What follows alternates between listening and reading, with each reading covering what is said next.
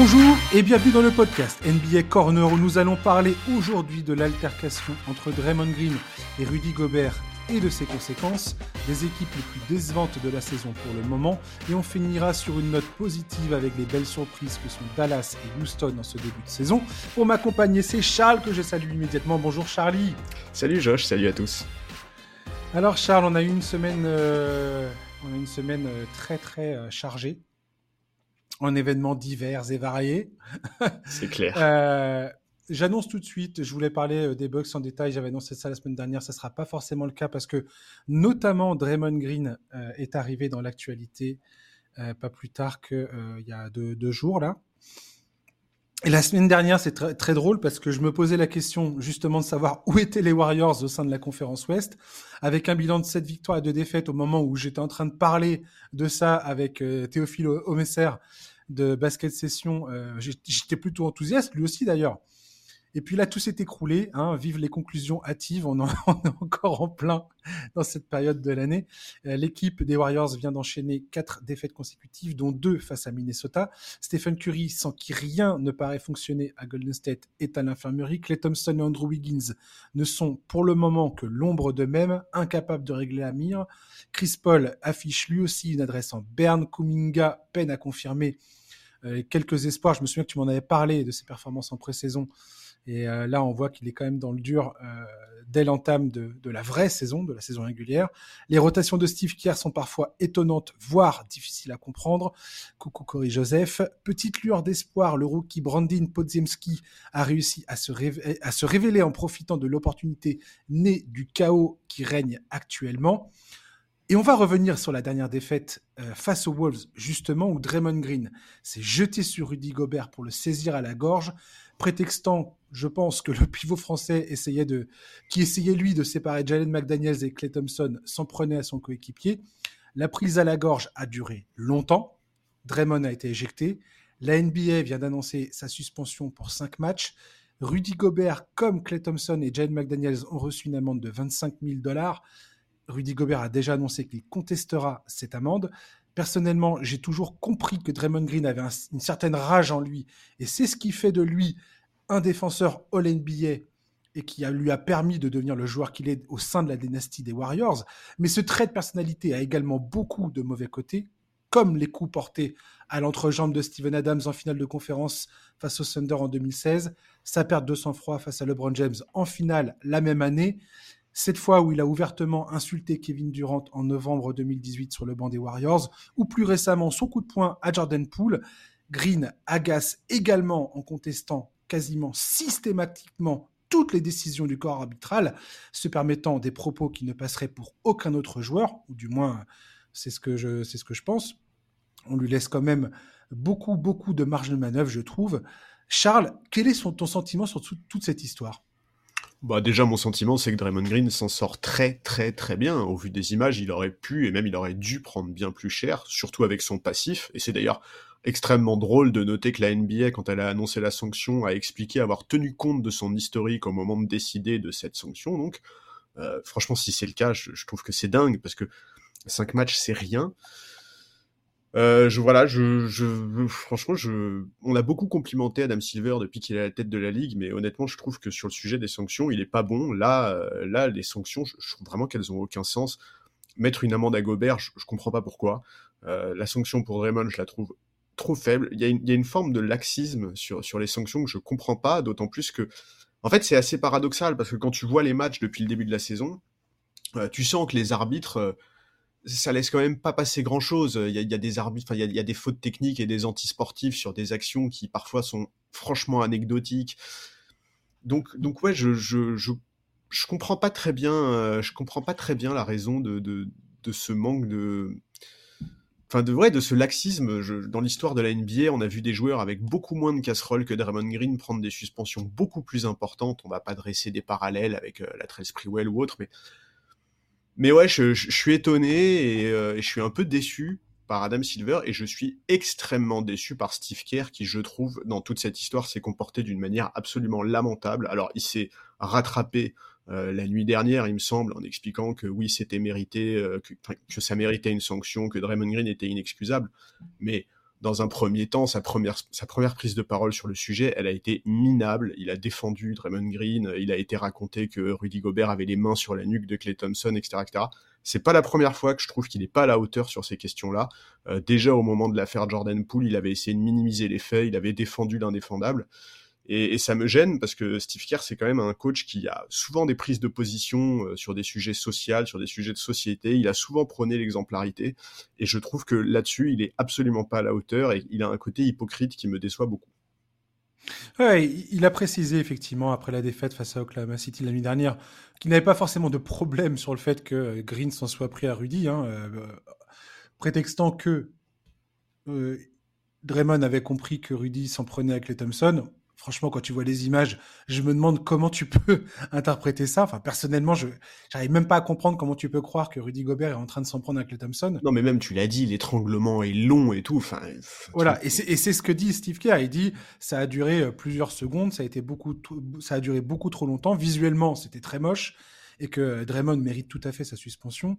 On a encore entendu dire que Draymond serait euh, serait pas bien, qu'il s'en voudrait, qu'il culpabiliserait. Euh, ouais, j'ai surtout eu l'impression, moi personnellement, que Draymond Green a, vu l'occasion de s'en prendre à Rudy Gobert. On sait très bien que tous les deux euh, sont pas des joueurs qui s'apprécient. Ah oui, c'est l'inverse, même ils se détestent. Ils se détestent. Et, euh, et voilà, et on voit bien que, je sais pas, moi j'ai eu l'impression que Draymond Green, s'est dit, c'est l'occasion parfaite pour lui sauter à la gorge quasiment. Mais évidemment. Et, c'est en fait, c'est ça que je trouve hyper hypocrite avec Steve Kerr. C'est Tout à fait. Kerr, dans sa déclaration, à la fin, il dit euh, Draymond Green doit trouver des solutions pour ne pas franchir cette ligne et ne pas tomber dans la violence physique. Mais comment est-ce que tu peux dire ça alors que sa franchise ne l'a même pas suspendu après qu'il ait frappé Jordan Poole? C'est le comble de l'hypocrisie, quoi. c'est, vraiment, c'est, c'est minable, je trouve. Et honnêtement, Steve Kerr est un coach pour lequel j'ai énormément de respect.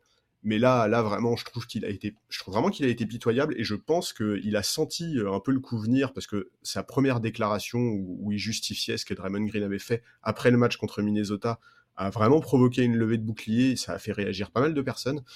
Donc, je, pense que c'est aussi pour ça qu'il est revenu là-dessus euh, la, nuit dernière, mais mais, euh, mais en fait, c'est à eux d'agir. Ça sert à rien de dire Draymond doit machin, Draymond doit machin. À son âge, Draymond, il va pas changer. Euh, c'est à sa franchise de prendre les choses en main. Ils auraient dû le suspendre après, après ce qui s'est passé avec Jordan Poole, ils ne l'ont pas fait. Et, aujourd'hui, bah, ils sont totalement responsables de, ce genre de situation. En tout cas, il y a un laisser-faire qui est totalement inquiétant. Bien sûr. Moi qui suis pas contre le le jeu qui soit un peu physiquement engagé et qui trouve ridicule, par exemple, si on prend l'exemple de la, de la faute technique qui a été, euh, qui a été sifflée contre Giannis Antetokounmpo parce que le mec a osé regarder un joueur dans les yeux après avoir dunké, ça, je trouve ça totalement absurde et ridicule. je trouve que la NBA se trompe de combat en, en, pérennisant ce genre de, de coup de sifflet. Je trouve ça absolument contre-productif parce que ça enlève toute l'âme et les émotions du jeu. Là, ce qu'on vient de voir avec Draymond Green, euh, ce n'est aucunement une démonstration euh, euh, d'émotion et d'âme d'amour du jeu qu'on a envie de voir, tu vois. Mais bien sûr. Ça n'a rien à voir. C'est ce que tu disais. C'est une agression physique. Mais en, en, plus, c'est pas autre chose. C'est ultra paradoxal de, comme tu dis, siffler ce genre de faute à un joueur comme Yanis et, et, de derrière mettre une sanction aussi ridicule à Draymond Green. Qu'est-ce que ça veut dire en fait? Qu'est-ce que ça veut dire? Quelle est la ligne directrice aujourd'hui pour la ligue pour ce genre de truc? Tout à fait. Je, je, je, comprends pas. Et, euh, et vraiment, je, je, pense que c'est un problème. je pense vraiment que c'est un problème à la fois pour les Warriors et à la fois pour la NBA en règle générale. J'ai entendu plusieurs commentateurs dire que si ce n'avait pas été Draymond Green, potentiellement la peine aurait été, aurait été plus lourde. Est-ce que tu, est-ce que tu le penses toi ou pas? Très franchement, j'en sais, je ne sais pas quoi penser de cette histoire. Franchement, je sais pas. Mais je trouve qu'il y a une dans tous les commentateurs, dans tous les commentaires que j'ai entendus sur cette histoire euh, venant des, États-Unis notamment, dans les dans les grands talk shows, hein, euh, il y a des articles de presse qui sont sortis où, les actes de Draymond Green ont été euh, condamnés et et, critiqués largement. Mais j'ai l'impression quand même qu'il y a eu beaucoup de complaisance de certains commentateurs. Oui, mais, ah, je, trouve qu'on est là à dire alors, ah ouais, c'était marrant, euh, la tête de Rudy Gobert. Voilà, moi, en fait, ce que je vais les yeux écarquillés. Donc, tout le monde qui ricane du fait que Rudy Gobert a, eu l'intelligence de lever les bras et de dire non, je ne participerai, je ne participerai pas à cette, euh, à ce truc absolument imbécile et, stupide. Et au lieu de, de, de dire, de féliciter Rudy Gobert en disant, bah voilà l'attitude à adopter. Non, on se fout euh, clairement de lui. Et Draymond Green, on lui trouve quelque part des circonstances atténuantes où en se disant, oh, mais il est comme ça, vous comprenez.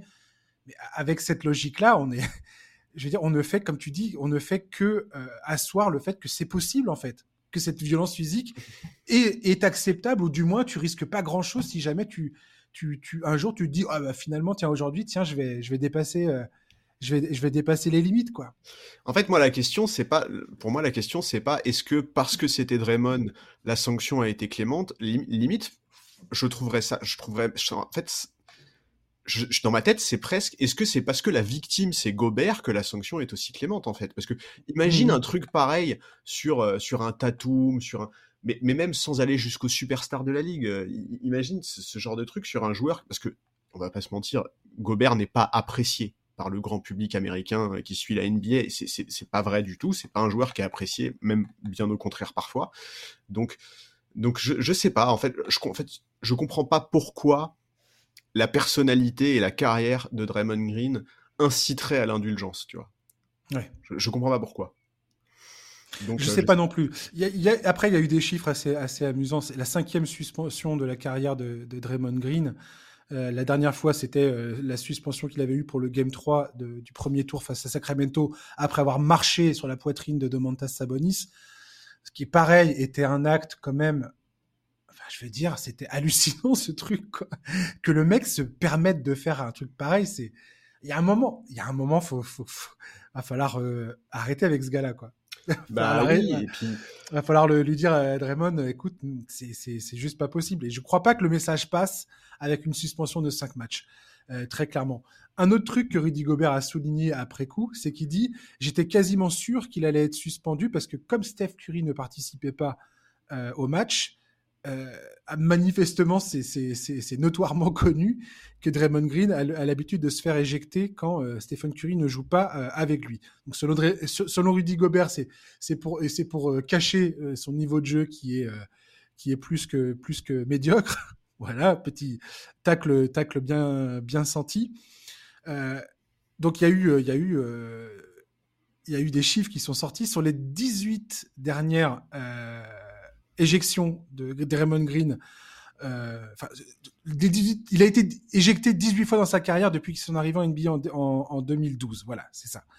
Et sur les 11 dernières éjections de sa carrière, 7 se sont déroulées quand Steph Curry ne jouait pas ne jouait pas. C'est quand même pas mal cette histoire. Ouais, c'est un chiffre qui est.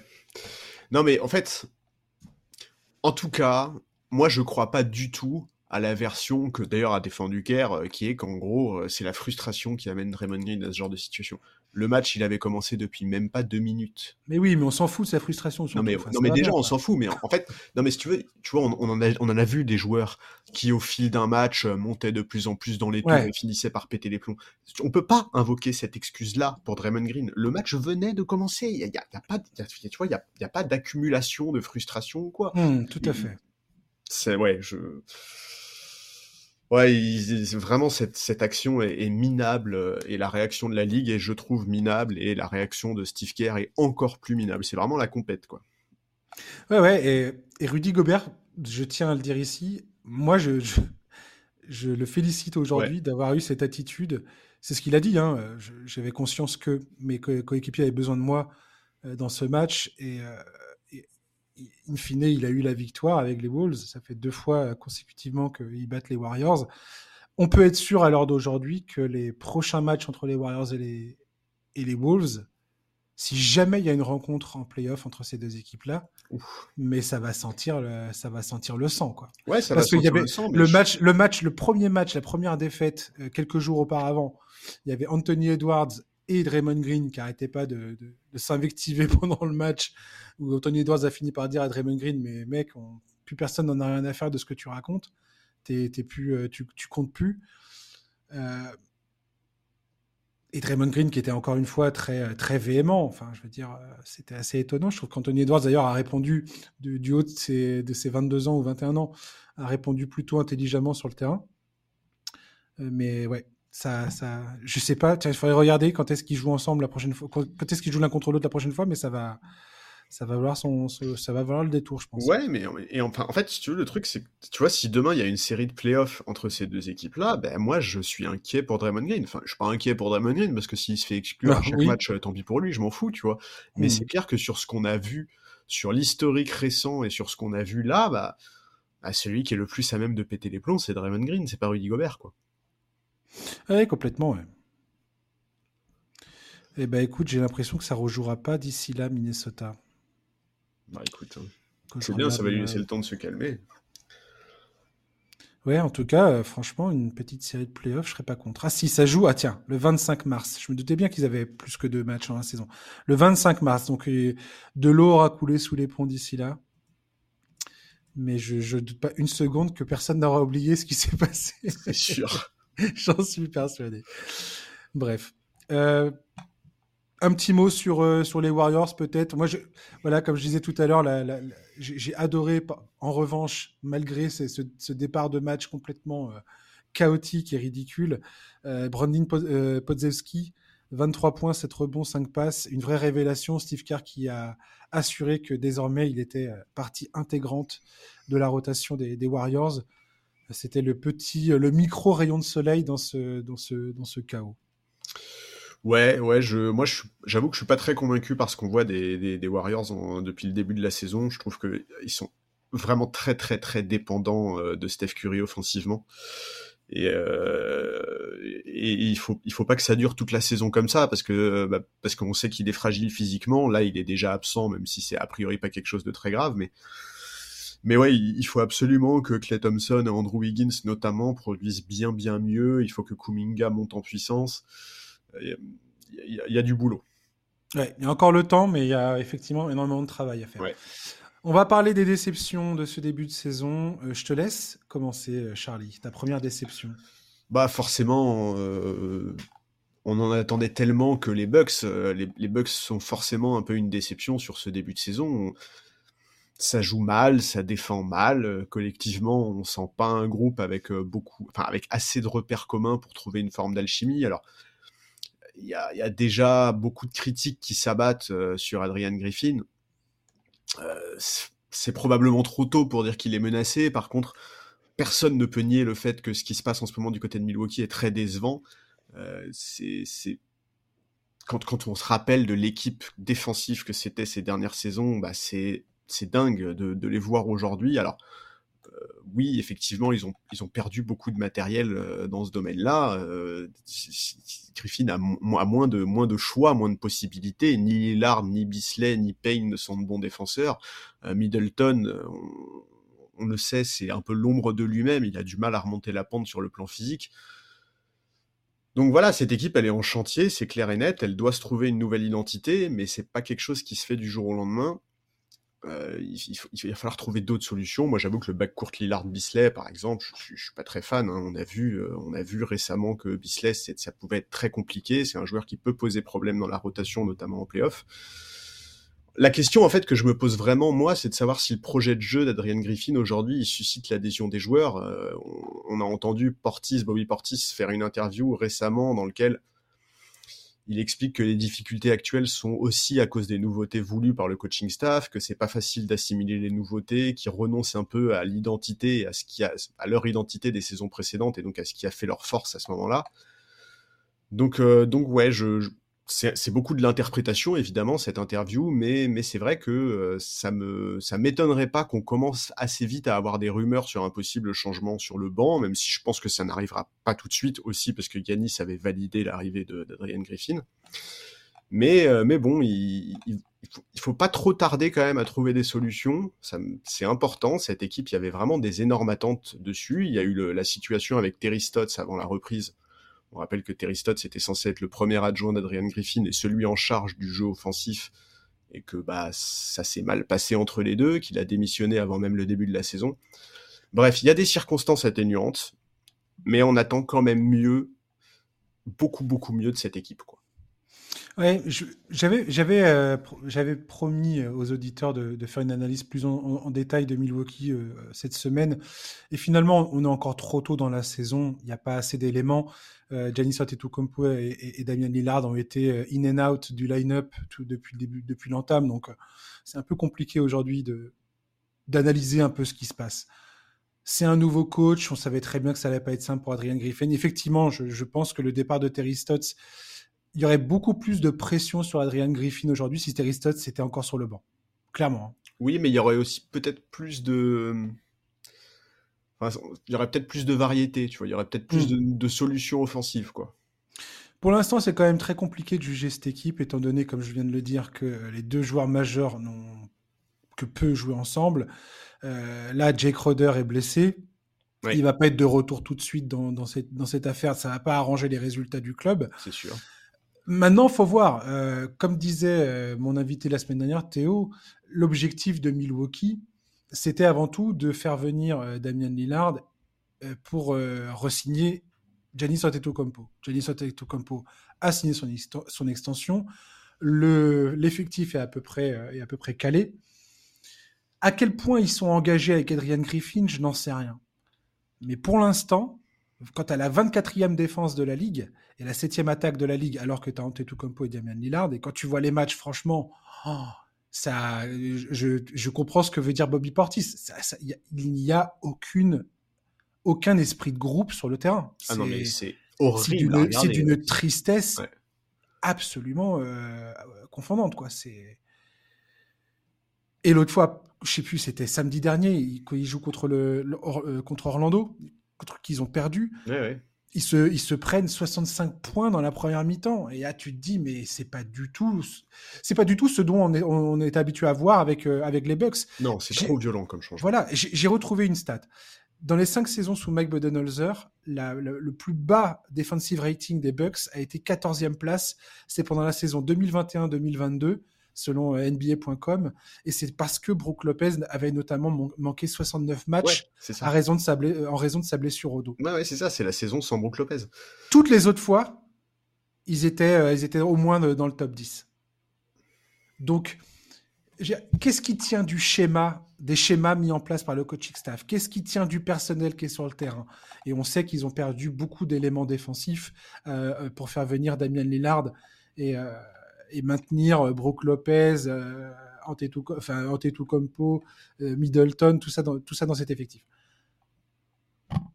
Ça, la question, cette question-là se pose encore et on va pas juger trop vite ce qui se passe à Milwaukee. Mais très franchement, je suis Adrian Griffin. Si j'ai pas eu une poignée de main de des proprios en disant ne t'inquiète pas, on te donne au moins la saison pour que tu pour que tu t'y mettes, quand je vois le départ de Terry Stotts qui se, par... qui se passe quand même dans un, dans un climat de tension euh, certain, et le mec qui se barre parce qu'il s'est pris une soufflante euh, devant tout le monde euh, lors d'un entraînement, c'est pas pas sur un seul événement que ça s'est passé. Il y a dû ça a dû se construire dans, dans la durée ça aussi. Oui. Donc quel genre de meneur d'homme est Adrian Griffin? Est-ce qu'il va réussir à, à emporter l'adhésion? Alors de Giannis Antetokounmpo c'est une chose, mais est-ce que tout le monde derrière va suivre? Ce qui va être primordial pour obtenir des résultats, parce que si tu n'as pas le, la confiance de la moitié de ton effectif, autant te dire que les résultats vont pas suivre. Quoi. Bah surtout qu'on a parlé de Terry Stotts, Damien Lillard était très proche de Terry Stotts aussi, donc tu vois, c'est pas comme si... Euh... Enfin, il, il, peut y avoir une forme de passif, quoi. Ouais. Donc, euh, donc voilà, tout compliqué, euh, compliqué. Ouais, euh, ton, ton, autre équipe déception Oh bah écoute, euh, on va. On, on, a, je... on, a, on, a, du choix hein, pour l'instant. Ouais, moi je me sens un peu obligé de parler des Bulls. Hein. Non, non, pas que j'attendais grand chose ouais. euh, des Bulls, mais, mais quand on évoque les équipes en difficulté aujourd'hui en NBA, euh, franchement, bah, Chicago, on est obligé de les évoquer parce que déjà c'est moche et en plus aujourd'hui c'est peut-être la franchise qui est le plus proche de prendre des décisions drastiques. Donc en l'état, les, les, rumeurs se concentrent avant tout sur des mouvements de joueurs, à commencer par Zach Lavine, qui est annoncé comme étant disponible pour un trade par beaucoup euh, d'insiders, à commencer par Shams Charania. Mais, euh, mais ça n'empêche pas que le coach aussi, Billy Donovan, pourrait finir par être concerné. D'ailleurs, j'ai regardé, euh, en préparant le podcast, j'ai regardé pour m'amuser un peu les, les cotes des, des, des, premiers coachs, euh, enfin des coachs qui, ont le plus de chances de se faire virer. Et Billy Donovan est le, tout premier de la liste. C'est aux yeux, ouais, aux yeux des bookmakers, c'est le coach qui a le plus de chances de se faire de se faire virer en premier cette saison. Et, et, franchement, c'est triste à dire, mais je peux le comprendre parce que cette équipe de Chicago, c'est pénible, c'est brouillon. On comprend pas qui est le patron dans cette équipe. Je sais que tu l'aimes pas, Billy Donovan, mais moi, j'ai rien contre lui. Personnellement, je trouve que c'est pas un mauvais coach. Ouais, mais c'est parce que c'est ta nostalgie ici, ça. C'est vrai. Bah oui. Et, qu'il était à deux doigts de réaliser un exploit, euh, quand même. Mais, euh, et qu'il a, il a réussi quand même à faire fonctionner une équipe NBA avec Kendrick Perkins dans, dans l'effectif, quoi. Ah non, c'était déjà Steven Adams. Perkins, il était plus là, je crois. Ouais, ouais, je crois, ouais. Ouais, t'as raison, il était plus là. Enfin bref, avec euh, André Robertson et des, et des, des, gars qui savent pas shooter, quoi. et, Diane, et Diane Waiters. Bref, Billy Donovan, pour moi, n'est pas, pour moi, n'est pas le, responsable de cette histoire. L'équipe, telle qu'elle a été pensée et construite, ne fonctionne pas. Alors, elle a fonctionné un temps quand il y avait Lonzo Ball et qu'il y a eu cette période de, d'une vingtaine de matchs où, tous les fans des Bulls, euh, dont tous les fans des Bulls se, se remémorent avec, euh, avec la larme à l'œil aujourd'hui. Tu m'étonnes. Et en se disant, ah, c'était, l'époque bénie où on a, gagné, on a fait 20 matchs corrects. Mais depuis l'association de Rosanne, Lavine et euh, Vucevic, ces trois-là, ils n'ont jamais, ils ont jamais été bons tous les trois ensemble. Il n'y a jamais eu de résultats probants. Leurs trois meilleurs joueurs ensemble, dans tous les effectifs que tu regardes depuis que, que cette équipe a été montée, ils n'ont jamais eu un ratio positif. Ça veut dire que de base, les fondations de, ton, de ton équipe sont mauvaises. sont mauvaises. Enfin, c'est mort, quoi. Ça fonctionnera pas. Tu rajoutes à ça, euh, voilà, des Patrick Williams, ça, ça fonctionne, ça, ça, fonctionne pas. Il y a rien qui va dans cette équipe. Cette, cette, équipe, elle est mal fichue, mal construite, mal pensée, mal dosée. Il n'y a pas, a pas l'équilibre qu'il faut il faut tout péter à Chicago. Mais et ça fait un, moment que ça devrait, que ça aurait dû se passer. Quoi. Ouais, ouais, je suis d'accord. Mais d'accord, mais si tu pètes tout à Chicago demain, tu confies la reconstruction à Billy Donovan? Vraiment? Euh, Sur le banc, oui. Moi, moi le, plus gros tracas que j'ai, c'est est-ce que j'ai le front office euh, qui est compétent pour, euh, pour rebâtir le truc. Quoi? Alors, je suis d'accord, le front office est une donnée énorme, mais pardon, mais quand tu vois le matériel qu'a cette équipe, quand tu vois les joueurs qu'il y a dans cette équipe, je suis désolé, aujourd'hui, les Bulls, ils sont dans le même panier que des équipes comme San Antonio ou Portland. Alors que c'est pas mon premier problème, Donovan, diront. C'est pas mon premier problème, mais pour moi, ça fait partie du problème. Vraiment, je, la carrière billet de Donovan, c'est mis à part cette première saison avec OKC dont tu parlais tout à l'heure, c'est, hmm. je, trouve, je suis toujours frustré par le jeu développé par ces équipes. Euh, je, je sais même pas s'il a passé un tour de playoff depuis euh, depuis cette finale de conférence avec OKC. Je, je suis pas sûr du tout. Pas sûr qu'il ait remis les pieds en playoff. si, bah si si, parce qu'il a fait quelques saisons après. Euh, oui, voilà, mais mais enfin, tu vois, je, je... Enfin voilà, pour moi, il y a, y a, trop besoin de changement dans cette équipe, et pour moi, le changement, il peut pas se faire que au niveau des joueurs. Je, il n'y a, a, pas de marge de progression dans cette équipe. Je comprends pas quel est le projet de cette équipe. En fait, c'est quoi aujourd'hui le projet de Chicago? Est-ce que tu pries pour que Lonzo soit un jour de retour et qu'il donne de la cohérence au jeu de cette équipe Mais ça n'arrivera jamais? Euh, mais tu peux pas, tu peux pas penser ton effectif en fonction de Lonzo Ball aujourd'hui à Chicago. C'est Exactement. Mais donc quoi? Tu trades la, tu trades la contre quoi? T'espères récupérer quoi en fait aujourd'hui Mais là, tu peux, en plus, tu peux pas récupérer grand chose puisque le mec accumule les blessures. Il a un contrat qui fait peur à tout le monde. Non, il faut, il faut, je sais pas. Là aujourd'hui, il faut, il faut faire une grande braderie faut, faut que tu récupères le plus que tu peux pour euh, De Rozan, Lavine et Vucevic et que tu changes ça maintenant. Quoi. Ouais, je suis d'accord. Je suis d'accord. Et encore, à la limite, s'il y en a un que tu peux éventuellement garder dans le lot parce qu'il a signé un contrat qui est à peu près correct, c'est Vucevic. Mais, mais, mais sinon, c'est pour moi, tu, tu, tu, tu faut tout, absolument tout détruire, quoi. Ouais, ouais, bah oui. En tout cas, c'est clair qu'il faut récupérer un max de pics et un max de pics et d'assets intéressants sur le marché, parce que si tu veux repartir sur un nouveau cycle à partir de la saison prochaine, il, te faut, il te faut tout ça, quoi. Tu vois, pour moi, les Bulls, c'est pas une équipe qui me, que je mettrais dans, mon, dans, le, dans, les équipes déception. Non. Parce que je n'attendais rien, absolument rien de cette équipe. Et que je sais, ça fait longtemps maintenant que j'ai compris que cette équipe n'allait absolument nulle part avec l'effectif comme il est comme il est bâti, comme il est construit, avec ces trois joueurs là qui sont les trois mecs qui, captent le plus euh, de masse salariale dans ton équipe. Ça veut dire que tu, ne peux que construire autour de et encore sur, sur la marge de la marge. C'est injouable. Tu gardes Caruso, Patrick Williams, je sais pas, je sais pas, je pense pas que j'ai cru en ce mec-là tellement longtemps, mais je pense que je pense que je sais pas. Bah, franchement, je sais pas s'il y a quelque chose à tirer de ce gars-là. Si, si, tu fais un reset et que tu arrives à garder Caruso, c'est du grand art, hein, parce que Caruso c'est un profil qui est qui va être ah, bah, demandé sur le marché, très très demandé. Mais euh, voilà, euh, ça va, ça va m'entraîner sur mon autre déception. Moi, je vais te parler des Lakers. Et est-ce que tu penses que les Lakers, avec euh, le début de saison poussif qu'ils sont en train de réaliser, est-ce que tu penses que c'est des clients pour aller chercher Zach Lavine ou pas? Bah, en tout cas, ils sont effectivement annoncés comme. Ils sont annoncés comme des candidats maintenant. De toute façon, ça sera pas avant un moment parce qu'il me semble qu'il y a plusieurs joueurs qui feraient partie de la contrepartie qui ne peuvent pas bouger avant, avant la mi-décembre. Mais, mais oui, en fait, on, sait, on sait très bien qu'aujourd'hui, du côté des Lakers, Rob Pelinka, il, est en train un peu de voir quelles sont les possibilités. Le premier nom sur lequel ils ont été annoncés, bah, c'est Caruso, justement.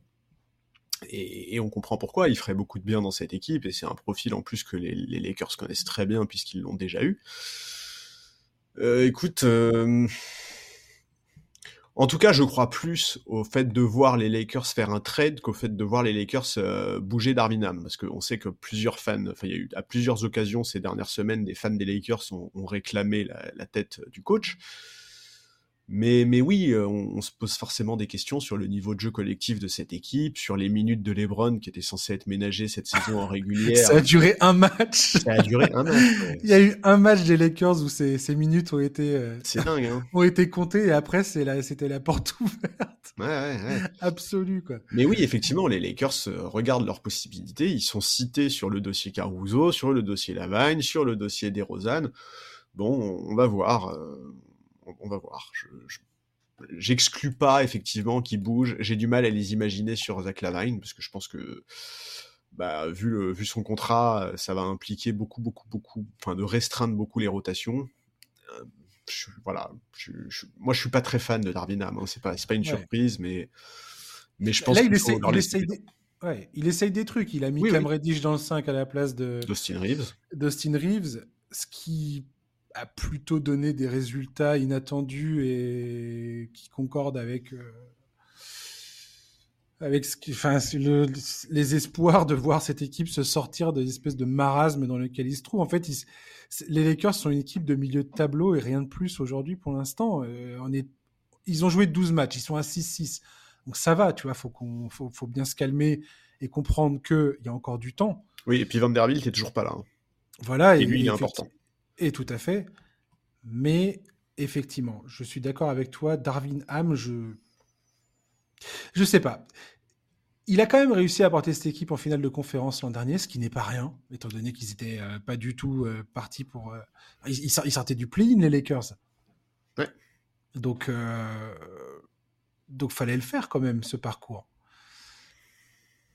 Mais j'ai l'impression qu'il y a encore trop de, trop de problèmes de, d'effectifs. Et l'intersaison, on avait beaucoup parlé de l'intersaison des Lakers en disant ah c'est incroyable, euh, Torian Prince, Christian Wood, Gabe Vincent, tout ça, c'est sympa, Jackson Hayes.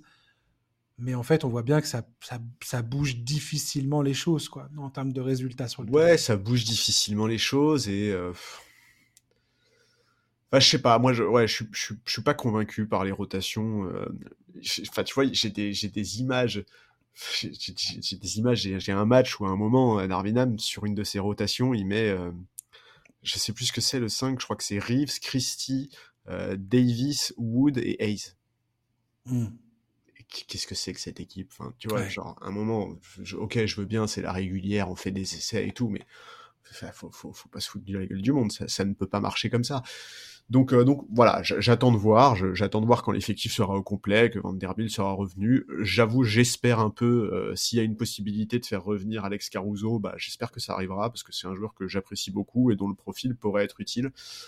Maintenant, bah, Darwinam, il y a quand même un élément qui peut finir par lui mettre un peu la pression, c'est qu'il y a un, coach qui s'appelle Mike Budenholzer et qui est libre aujourd'hui et, euh, et, qui peut intéresser beaucoup d'équipes et notamment les Lakers. Et en fait, ce qui renforce ça, c'est qu'en fait, on sait aujourd'hui que Darwin Ham, il l'a revendiqué, il l'a expliqué, ça a été vérifié. dans ses systèmes, il s'inspire beaucoup de ce qu'il a connu à Milwaukee quand il était assistant de Budenholzer, justement. C'est ça, ça serait fou que ça se passe comme ça. Oui, mais du coup, en fait, c'est, ça a un côté presque rassurant pour la franchise, tu vois, parce que si demain, euh, les, les, Lakers envisagent de changer de coach, ben en fait, Budenholzer, ça te permet de changer le coach, de changer de coach avec un mec plus expérimenté, qui aura plus de maîtrise et de certitude dans ses rotations notamment, et qui offre une certaine continuité dans le jeu pratiqué par Darwin Donc en plus, si tu veux, t'auras pas une espèce de cassure trop violente.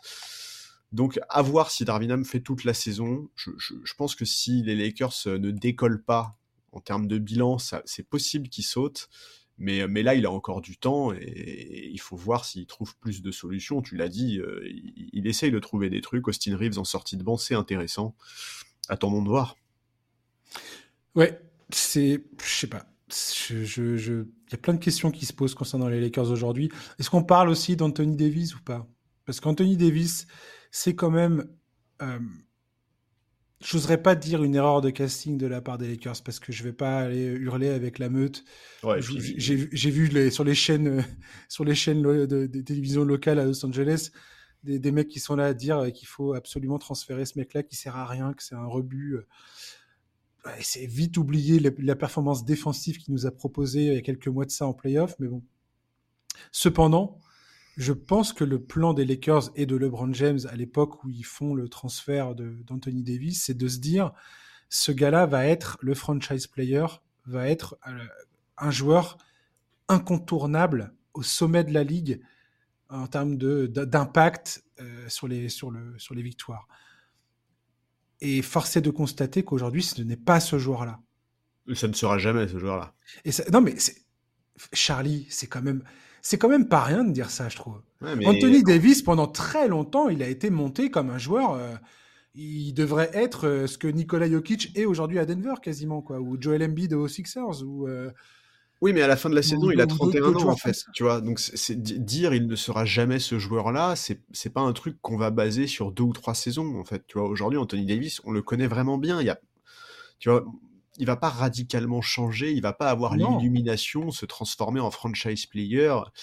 Mais c'est ça le problème pour moi des Lakers aussi au-delà du fait que aujourd'hui LeBron James le mec il a 48 ans il est encore plus efficace qu'Anthony euh, qu'Anthony Davis quoi.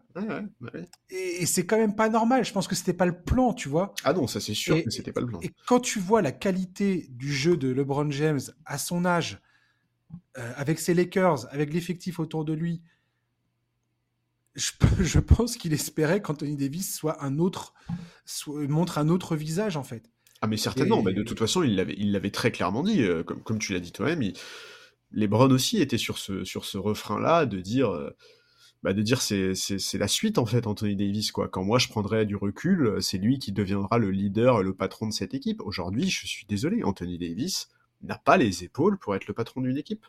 On parle pas trop de ses épaules, il va se blesser. Voilà, attention, déjà, déjà là, déjà là, hein, c'est un peu chaud sa situation physique. D'ailleurs, il a déjà loupé un match, hein, alors qu'il avait quand même expliqué que cette saison, il allait pas en louper un seul. Si on voit le voir à moitié plein, l'an dernier, ils ont commencé sur les 12 premiers matchs. Là, ils sont à 6-6. L'an dernier, ils étaient à 2-10. Ouais, ah, d'accord, non, mais ça, bon. non, mais je suis désolé, mais bon, à ce compte-là, toutes les ah, équipes font un bon début de saison. je te taquine, Charles. Je suis méchant avec ouais, toi. Ouais, c'est mesquin, c'est horrible. Je suis trop méchant. Non, parce qu'à ce compte-là, même les Bulls font un, bon début de saison. c'est sûr. Mais ouais, écoute, je sais pas, les Lakers, effectivement, Darwin Ham, je pense, a du souci à se faire. Pour le coup, s'il y a un truc euh, qui va pas passer côté Lakers, c'est euh, si ça s'enfonce encore plus et que Darwin Ham commence à perdre le vestiaire et surtout le soutien de LeBron, ouais ça va aller vite. ça va aller très très vite. Les Lakers, c'est pas le, c'est pas, c'est pas du genre à, à, être patient et à dire attends, on va voir, vas-y, prends ton temps, fais tes ajustements, on verra bien. Non, non, non, non.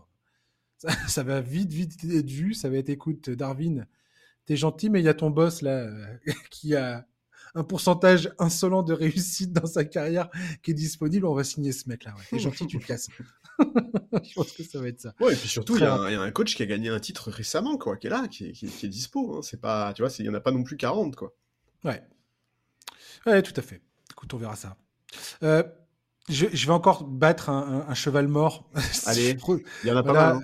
Non, non, mais juste, sans, sans, une nouvelle fois m'étendre sur les Clippers où ça devient gênant. Et en même temps, il y a une petite lueur d'espoir face à Denver, où il y a eu un peu de mieux euh, quand même, même s'ils sont sur un record de, de 0 victoire et 5 défaites depuis l'arrivée de LeBron James. Euh, de LeBron James, waouh De James Harden, pardon. Euh, et qu'il y a toujours ce problème de... Euh, il y a plein de, plein de problèmes. Oui. Plein de problèmes de, en termes d'attaque, de trop de dribbles, pas assez de mouvements de joueurs, pas assez d'écran, pas assez de rien du tout, bref. Et je pense que, enfin, c'est plutôt une question que j'ai envie de te poser. Sans parler pour la énième fois des Clippers et de James Harden. T'as vu, j'essaie de me contenir. Ouais. Mais juste vite fait, est-ce que tu penses que Tyron Lue peut être le premier à payer les pots cassés dans cette histoire ou pas? Eh ben moi j'ai alors ça c'est très bien parce que moi aussi j'avais une question à te poser. Alors déjà oui je pense effectivement parce qu'en fait bouger Tyron Lue ce serait la ce serait la solution de facilité. Moi la question que je voudrais te poser après avoir euh, entendu Oulala. un peu euh, Tyron Lue cette, cette semaine dans les médias. Et notamment dans Bleacher Report où il explique que euh, c'est Ouais. défile plus compliqué c'est. Est-ce que tu penses que Tyron Lue a validé le trade de Harden? Non. Je pense que non. Est-ce que tu penses que quand Harden est arrivé Tyron Lue savait déjà comment l'utiliser dans cet effectif? Non. Mais tu penses pas que le front office euh, a du sang sur les mains là?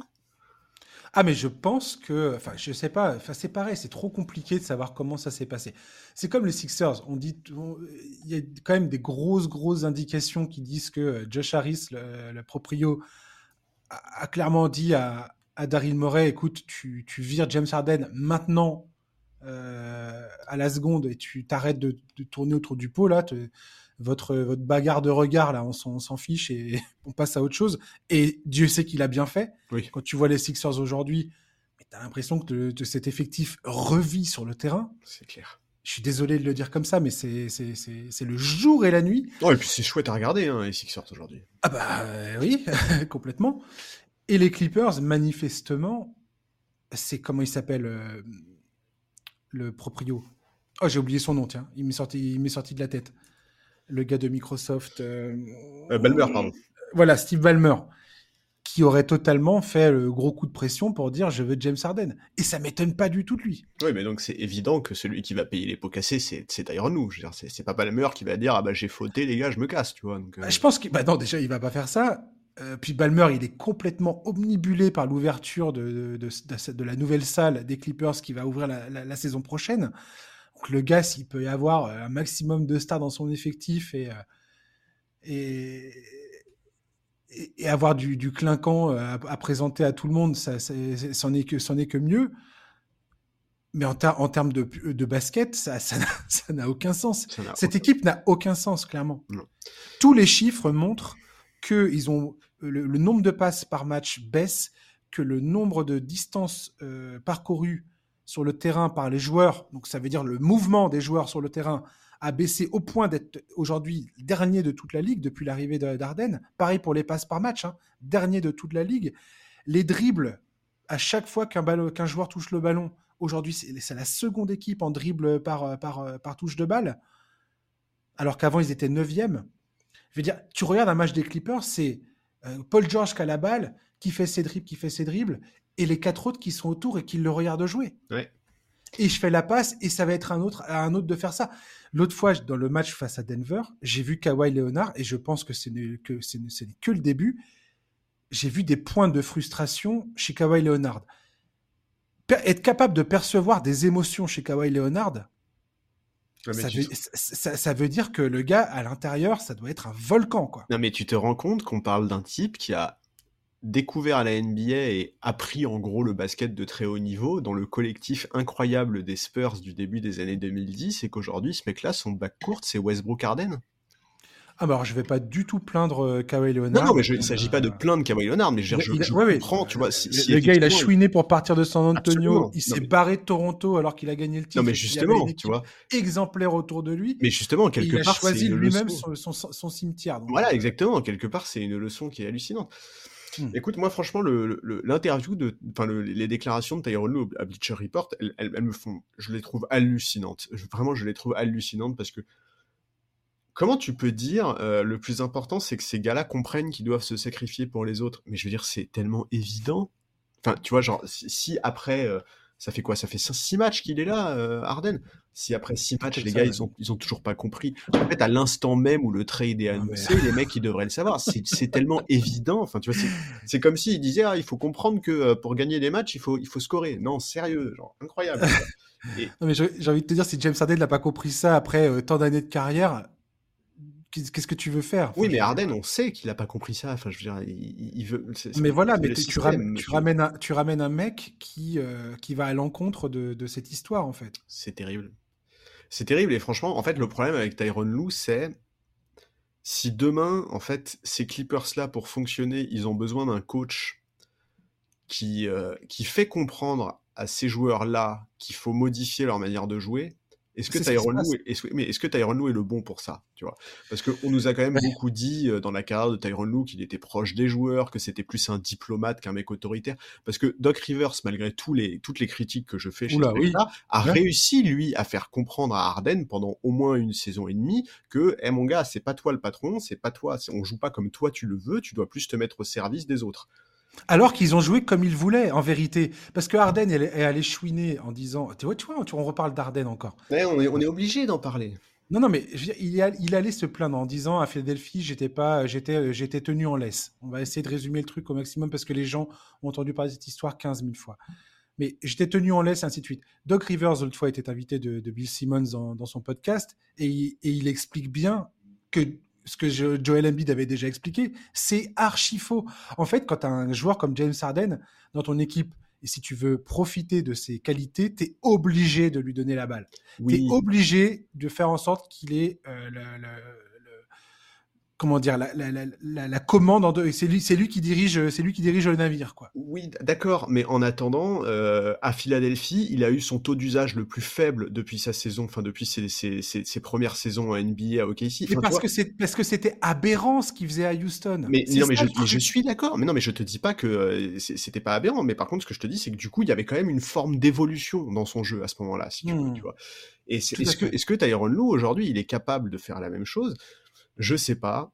En tout cas, ce qui est clair, c'est bon courage à lui. Comment j'aimerais pas être à sa place.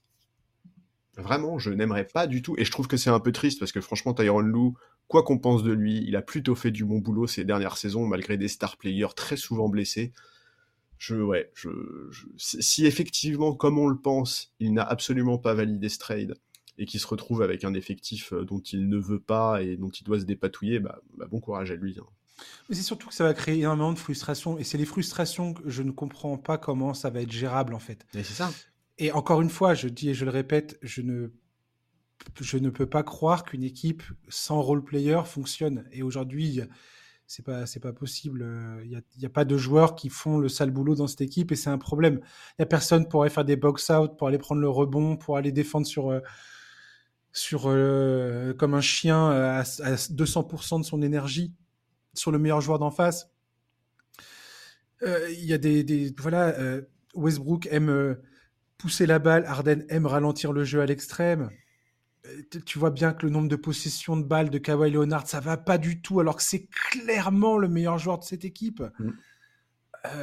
même Paul George était d'accord avec cette histoire, et Paul George et Kawhi avaient, réussi à trouver leur équilibre au sein de leur effectif. Je regardais tout à l'heure les, meilleurs line-up de, de, de, la NBA cette saison. Et le meilleur line-up des, Clippers euh, cette saison, je vais te le retrouver. Euh, mais c'était avec euh, Covington de, sur le terrain. Oui.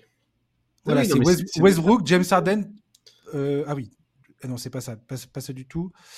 voilà, c'est ça. Westbrook, Paul George, Kawhi Leonard, Robert Covington et Zubac. Ouais. Ils ont un net rating à plus 38 en ils ont joué que 51 minutes ensemble. C'est un, un micro-échantillon. On, en est là, hein. on, est, on, est, à une dizaine de matchs joués cette saison. Mais voilà. Et, autre truc, c'est que que ce soit des équipes comme les une équipe comme les Clippers ou les Bucks, il y a, y a, une chose dont on ne parle pas souvent, c'est l'âge. Et, et, Damien Lillard, il a 33 ans. Euh, Brook Lopez, il a 36 ou un, un truc comme ça.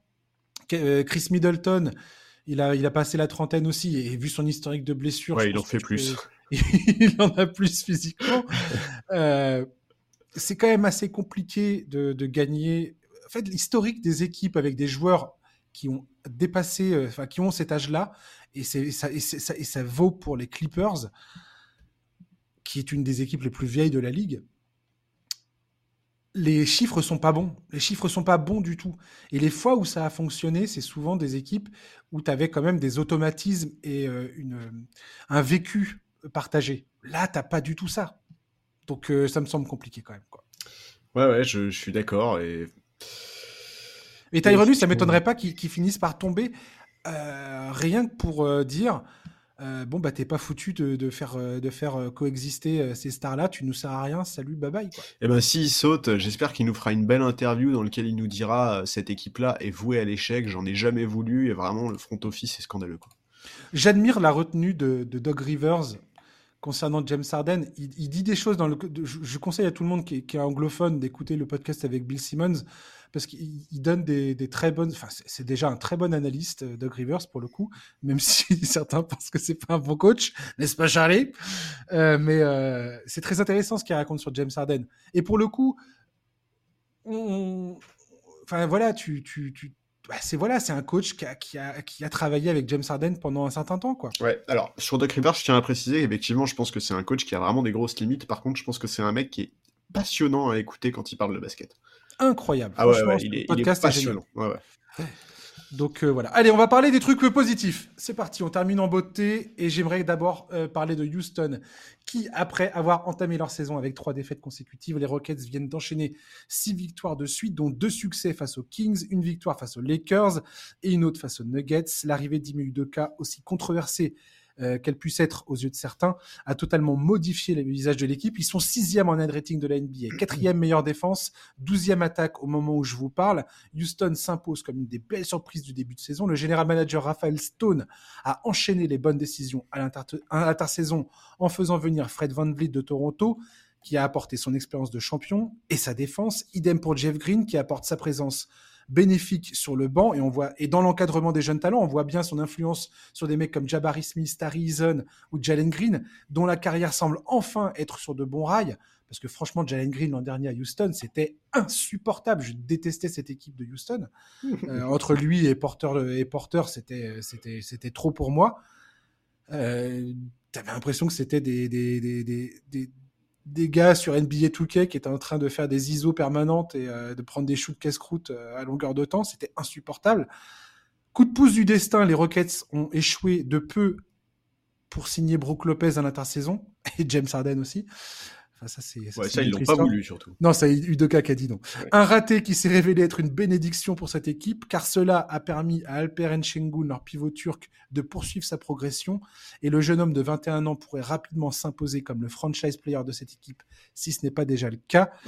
Charlie Alperen affiche, euh, s'affiche en ce moment septième de la ligue en box plus minus. C'est quoi le box plus minus? C'est euh, une statistique euh, avancée qui permet de mesurer l'impact à la fois offensif et défensif d'un joueur. C'est-à-dire que plus le chiffre est élevé, plus le, joueur, plus l'impact du joueur offensivement et défensivement est important. Des fois, euh, l'attaque peut compenser euh, la défense qui peut être euh, négative, par exemple. Mais si ton attaque est absolument extraordinaire, eh ben ça compense. Voilà. En, haut de la, en haut de la pyramide, c'est qui qu'on retrouve? C'est Nikola Jokic qui a 14,3, le meilleur box plus minus de l'histoire. Euh, si, jamais il finit comme ça la, saison. Et c'est lui qui a déjà le meilleur box play minus de l'histoire avec 13,72 euh, pour la saison 2021-2022. Ça, c'était mon petit clin d'œil à Nico. À Nico. Bisous, Nico.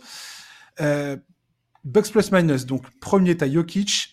Deuxième, t'as Tyrese Halliburton, Stephen Curry, Joel Embiid, Juice Alexander, Donovan Mitchell. Et en septième position, t'as Alperen Shingun. Il est devant Jason Tatum, Luka Doncic, Scotty Barnes, Tyrese Maxi et Christas Porzingis et, LeBron James. J'ai envie de te dire que euh, Alperen devient très, très, très rapidement un de mes joueurs préférés. Houston, je ne m'attendais pas du tout à les voir à ce niveau-là. Je ne m'attendais pas du tout à ce que Ime Udoka ait des résultats aussi probants dès les premiers matchs de la saison. Et j'ai envie de mettre euh, le haut là parce que je me dis c'est pas possible que ça continue comme ça. On a déjà vu des équipes commencer en fanfare et se croûter. L'an dernier, c'était une, la saison dernière, c'est passé comme ça pour de nombreuses équipes. Je pense à Utah, à Portland, euh, ou je, ne sais quelle autre équipe qui, qui, caracolait en tête et qui se sont totalement euh, crachés en milieu de saison. Sachez que le calendrier de Houston à venir est pas dégueulasse, ça, va, logiquement, il y a moyen de gagner des matchs. Et puis tu as aussi dans cette histoire de des Houston Rockets la revanche de Dylan Brooks, le gars détesté, moqué, hué à son départ de Memphis, Memphis qui aujourd'hui je vais pas, c'est pas, pas du tout pour être méchant envers Memphis. J'ai rien contre Memphis, j'adore cette équipe. Mais aujourd'hui, Memphis est en galère absolue. Dylan Brooks, Dylan Brooks, lui, se régale à Houston. Il est incroyable dans sa sélection de shoot. À Memphis, il prenait des shoots n'importe comment. Là, tout d'un coup, il va prendre les bons shoots qu'il faut. In fine, sa, son efficacité s'en ressent. Euh, Charlie, les Rockets, le petit plaisir de ce début de saison. Ouais, le petit plaisir de ce début de saison, tout à fait. Euh, c'est un sans faute d'Ime Udoka pour l'instant, en fait. Euh, que ce soit les choix qu'il a fait cet été, où on l'a dit, il a privilégié un meneur du profil de Van Vliet plutôt que le retour d'un James Harden. Il, fait, il fait du très très très bon boulot. Il confirme ce qu'on avait vu quand il était euh, sur le banc à Boston. Défensivement, cette équipe est très solide. En attaque, c'est fluide, c'est efficace. T'as cité Dion Brooks, c'est plus de 50% à 3 points. Alperen Sengun, il avait déjà été adoubé par Nikola Jokic la saison dernière. Et, clairement, c'est devenu l'élément central de cette équipe. En fait, c'est exactement ce qu'il fallait faire, en fait. Oui, bien sûr. En fait, c'est la bonne décision bien de, sûr. de confier les clés du camion à ce gars-là. Ouais, tout à fait. Et puis, non, mais puis t'as cité ses stats, mais il y a aussi des choses qu'on ne voit pas dans les stats. C'est son intelligence de jeu. Il a un QI basket qui est extrêmement élevé, ce mec-là, ça se voit, des ça se Des fondamentaux de dingue, des appuis, waouh euh, voilà, il y, a des profils qui sont hyper intéressants. Euh, un, Jeff Green en sortie de banc apporte beaucoup. Euh, enfin, ouais, je, honnêtement, si on m'avait dit avant le début de la saison que les Rockets seraient aussi performants des deux côtés du parquet, j'y aurais vraiment pas cru. Donc, chapeau à Ime Udoka qui est en train de prouver que ce qu'il a fait à Boston n'était pas du tout un accident et qui fait partie des très très bons coachs de cette ligue. Ouais, c'est incroyable. Et puis c'est hyper plaisant à regarder, quoi. C'est euh, c'est très très plaisant à regarder. Ça fait des années que j'ai pas pris du plaisir à regarder les Rockets. Ouais, et, et c'est marrant parce que tu vois, tu as parlé de, de, la filiation. Enfin, il y a une espèce de filiation un peu entre Nikola Jokic et Alperen Sengun parce que donc, Jokic avait beaucoup vanté euh, ce joueur la saison dernière, avait dit il faut qu'il soit plus au centre du, du jeu des Rockets. Et, euh, et, si je ne me trompe pas, en fait, il y a deux matchs entre Houston et, et Denver la semaine prochaine, je crois. Donc, euh, donc ça, on va, se, on va se régaler de les voir, de les voir l'un face à l'autre. Donc, donc ouais, non, c'est génial. Euh, chapeau, chapeau aux Rockets, chapeau à Ime Udoka. On savait que cette saison, Houston devait passer un cap, qui devait euh, commencer à essayer de gagner des matchs, mais personne n'y croyait, tu vois. Enfin, en fait, personne n'y croyait. On disait essayer de gagner des matchs, mais on, on se disait pas qu'ils allaient en gagner autant. Bon, tu l'as dit, c'est que le début de saison on sait pas ce qui peut, on sait pas comment ça va évoluer. Il y a sûrement un moment où ça va bloquer un peu. Je, je pense pas que Dion Brooks va shooter à 50% à 3 points toute la saison. Bien sûr que si. Mais, mais, mais en tout cas, enfin, tu vois, tu, tu, comparais euh, sa sélection de tir, par exemple, euh, la, sélection de tir qu'il avait à Memphis et celle qu'il a aujourd'hui. Mais ça, c'est, voilà, c'est un joueur qui est placé dans des bons systèmes avec un meneur qui est intelligent. Le jeu, il est structuré, c'est, c'est bien fait, c'est intéressant bravo, euh, franchement, bravo, euh, rien d'autre à dire. Et d'ailleurs, euh, on disait que Ime Udoka avait choisi Van Vliet plutôt qu'Arden. Cette nuit, il y a un petit match entre les Clippers et les Rockets. J'ai hâte de voir ce que ça va donner. Demain matin, je me réveille et je, je, regarde ça. C'est le premier match que je regarde demain matin. Ouais, moi aussi, ouais. Je, veux voir si Arden nous fait un ego game, tu vois, ou si, Houston montre que, bah, genre, en fait, aujourd'hui, il n'y a pas photo entre les deux équipes, quoi. Et puis il y a des tellement bons éléments dans cette équipe. Jason Tate, Tarizon, mais la folie de ce mec-là au rebond offensif, il est absolument irrésistible. C'est absolument génial. Euh, Aaron Holiday, euh, Ime Udoka lui a trouvé un rôle. Jabari Smith Jr. enfin voit la lumière du jour, enfin reprend vie sur le terrain. Ouais, ça c'est cool. Maintenant qu'il a pu à subir les prises de shoot totalement stupides de Porter et Jalen Green. Et, euh, et je suis le front office de, des Rockets ou le proprio des Rockets, je vais serrer la main à Ime Udoka et à, et, euh, et à Raphaël Stone, là, que mec a géré, le, qui a géré les recrutements et bâti cette équipe.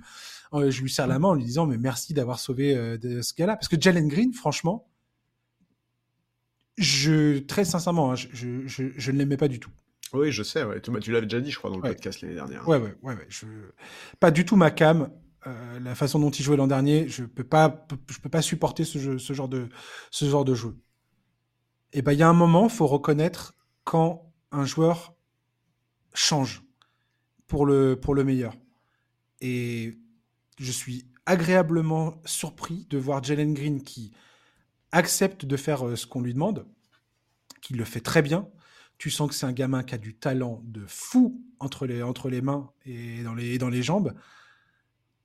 Et je suis ravi pour lui et j'espère vraiment qu'il va avoir une magnifique carrière à Houston avec euh, Shengun et je ne sais pas qui euh, va s'imposer autour de lui, comment ils vont construire cette équipe autour de qui et qui va rester au, final dans, cet effectif. Mais franchement, je suis content pour lui parce que c'est. Je pense que ça vient de lui. On, lui a peut-être sauvé la mise, quelque part.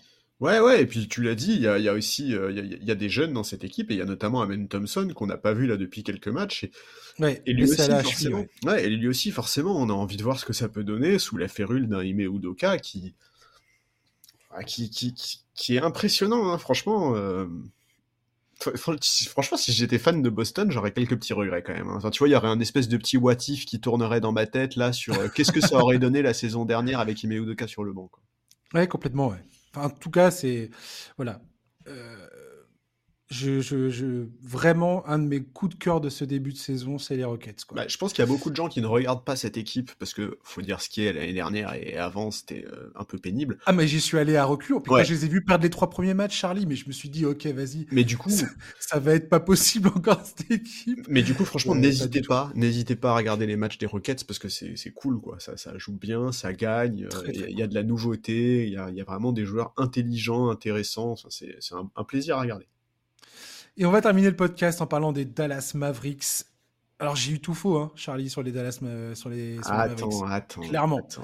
À part le fait d'avoir dit que Doncic entamait la saison dans une forme optimale après une intersaison studieuse, clairement, j'allais, j'avais pas du tout vu, vu euh, cette équipe euh, comme ça.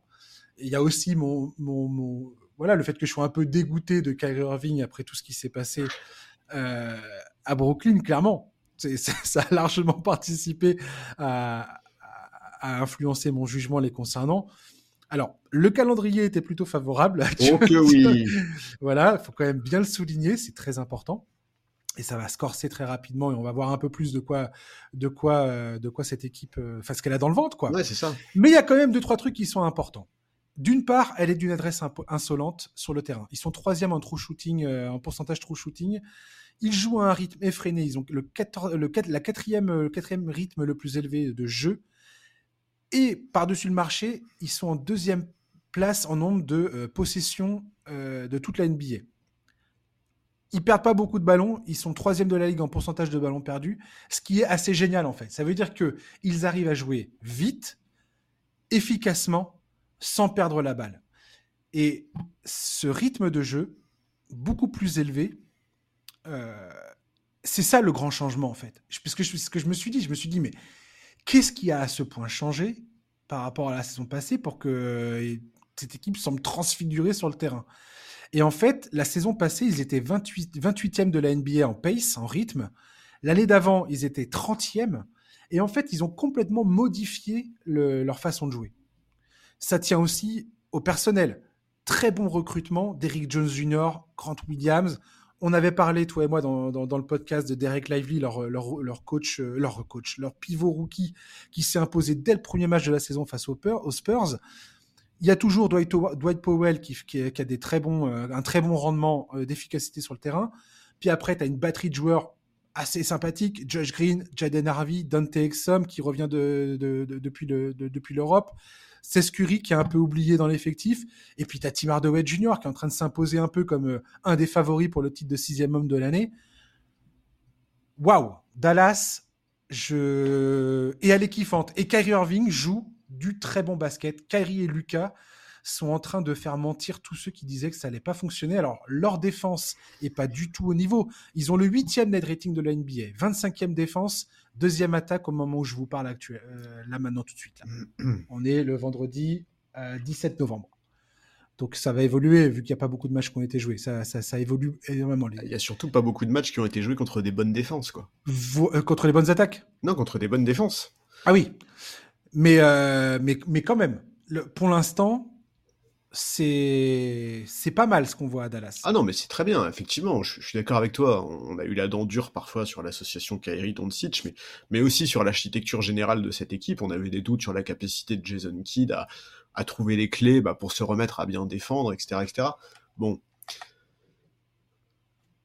il faut pondérer ça par deux choses. Déjà, le calendrier. Enfin, tu vois, je, tu parlais des chiffres de leur attaque et du fait qu'ils perdaient peu de ballons. Euh, je, pense qu'ils ont joué deux équipes qui sont dans le top 10 des meilleures défenses de la ligue. Les, les, quatre premiers, les quatre premiers matchs de la saison, c'était San Antonio, Brooklyn, Memphis, Chicago. Oui. Déjà, lol. Et oui, voilà, c'est ça. Euh, quand ils ont joué contre Denver, ils ont perdu. Ils ont perdu. Après, c'est Charlotte à Orlando. Oui, mais donc, en fait, tu vois en fait, quand ils jouent contre une top 10 défense, donc Denver et Toronto notamment, ils gagnent pas. Bon, il y a le match contre Orlando où ils gagnent alors qu'Orlando est une bonne défense, donc ok.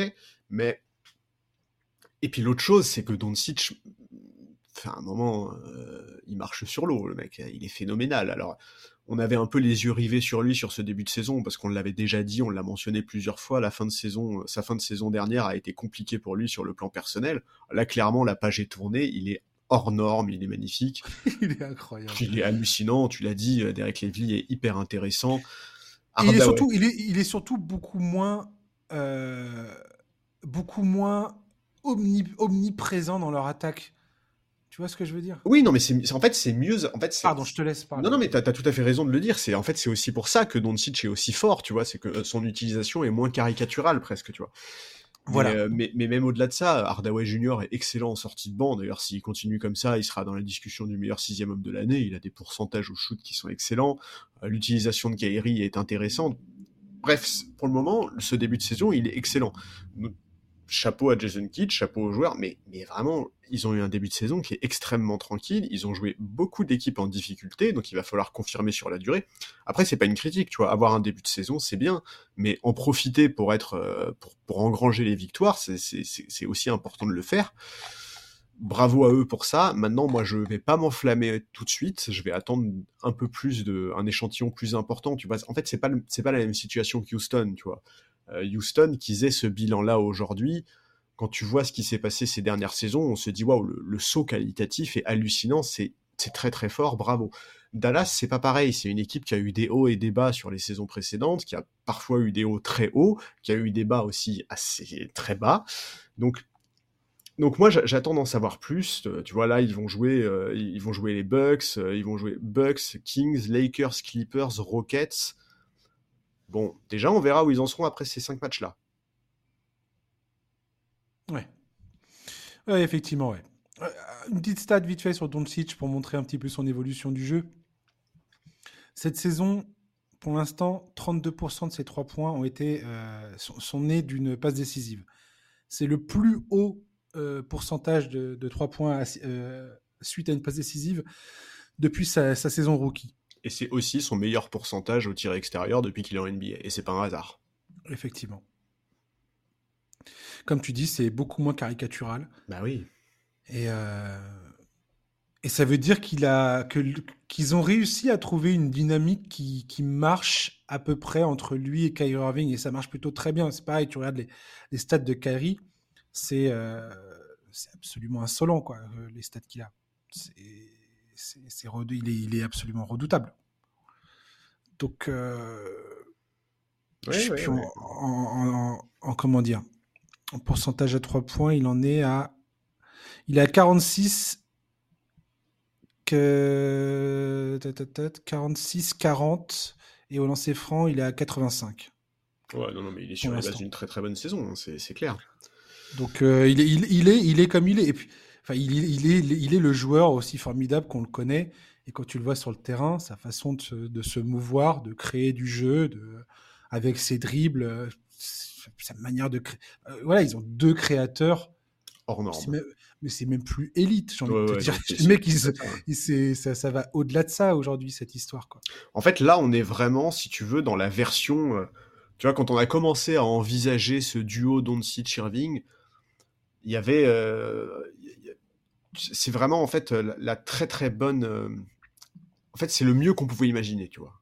Ouais. En fait, quand on évoquait différents scénarios et qu'on disait bah ça peut se passer comme si, si ça si ça tourne très bien, voilà comment ça peut se passer. Là, on est complètement là-dedans. Est-ce que ça va durer toute la saison ou pas? C'est une question. Comment ils vont s'en sortir face à des défenses plus solides, euh, comment ils vont s'en sortir quand Luka Doncic va un peu moins marcher sur l'eau. Attention, hein, je ne m'attends pas du tout à ce qu'il tourne à 15 points par match euh, pendant quelques mois, c'est pas ça, mais, mais là, il est à un niveau qui est tellement hors norme, qui est tellement incroyable. Aujourd'hui, il y a qui en NBA qui est meilleur que Luka Doncic? À part Nikola Jokic, je sais pas. Voilà, je suis d'accord avec toi. À part Nikola Jokic, personne pour moi. Ouais. Donc, euh, donc voilà, on, va attendre de voir. C'est un excellent début de saison, mais il faudra confirmer face à des meilleures équipes. Prochains adversaires, c'est Milwaukee, Sacramento, Lakers, Clippers, Houston euh, le, dans la nuit du 28 au 29 euh, novembre. Donc sera peut-être, c'est peut-être la première fois qu'ils vont rencontrer une vraie grosse défense, quoi. Ce qui est, ce qui est un peu risible de dire ça, parce qu'on parle des Rockets. Le fait qu'Udoka arrive à porter cette équipe de jeunes gamins à quatrième de la ligue en défense, c'est quand même absolument n'importe quoi. Je sais pas si on en a bien conscience. Est-ce que tu te rends compte de ce que tu viens de dire C'est fou, quoi. C'est fou. Tu viens de citer une liste de cinq matchs en commençant par les Bucks et en terminant par les Rockets et t'as dit qu'en gros la bonne défense qu'ils allaient jouer c'était les Rockets. Est-ce que tu imagines s'il y a quelques semaines en arrière, tu vois, en fin de saison dernière, quelqu'un nous avait dit cette phrase, on aurait dit mais ça faut arrêter l'alcool euh, monsieur, c'est pas possible quoi. Et pourtant ouais, c'est exactement, c'est tout à fait vrai. Sacramento, ça va être intéressant parce que ça va être un... je pense que ça va être un match ça peut être un match vraiment très très cool à regarder. Euh, run and gun euh, dans tous les sens. Ouais. Lakers à voir, Clippers à voir. Clippers, il y, a une histoire, mais bon, Clippers sont tellement dans, dans, dans, le marasme pas possible que c'est à voir. Houston, ça va être fun. Et euh, quoi, 3-4 jours plus tard, ils rencontrent Oklahoma City.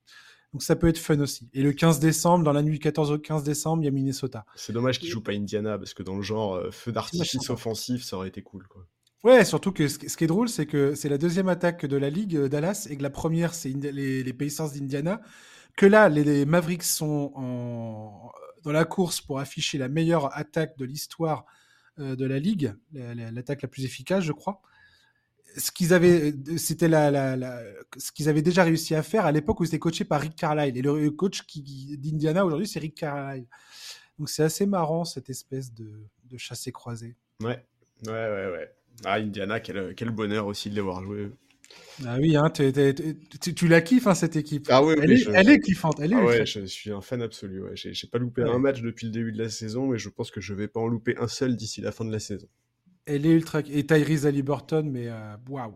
Waouh. Waouh, waouh. On en parlera, toi et moi. On va consacrer un vrai moment à Tyrese Halliburton. Ah bah un petit podcast de 3 heures, s'il te plaît. Parce que c'est ce que je disais tout à l'heure, en box plus minus, t'as Jokic qui est euh, sur des all-time high. Et derrière, tu as Theresa Halliburton qui est devant Stephen Curry et Joel Embiid quand même. Je sais pas si on se rend compte de ce que ça veut dire, mais c'est quand, même. Euh, ah, je sais pas si on se rend compte du niveau de playmaking de ce mec-là en ce moment. On parlait, on, on, disait que Doncic marchait sur l'eau. Euh, on est vraiment pas loin du tout. Mais ce qui m'impressionne le plus, c'est surtout l'impact sur la, sur la victoire en fait. Euh, parce que des joueurs qui savent faire du playmaking, tout ça, on, on en voit, on en voit, on en voit plein, mais ça se traduit pas forcément en termes de résultats collectif. Et Tyrese, euh, il impacte vraiment les résultats de son équipe. Mm, tout à fait. C'est beau, c'est beau à voir jouer. Ah ouais, c'est magnifique. Merci Charlie. Écoute, merci à toi, c'était comme toujours très agréable. Et on se retrouve logiquement, toi et moi, le 8 décembre probablement. C'est noté. Ça marche? Ouais. Chers éditeurs, merci de nous avoir écoutés. On se retrouve la semaine prochaine pour un nouveau numéro du podcast NBA Corner. D'ici là, passez un bon week-end, euh, une bonne soirée, et je vous dis à la semaine prochaine. À ciao, bye bye.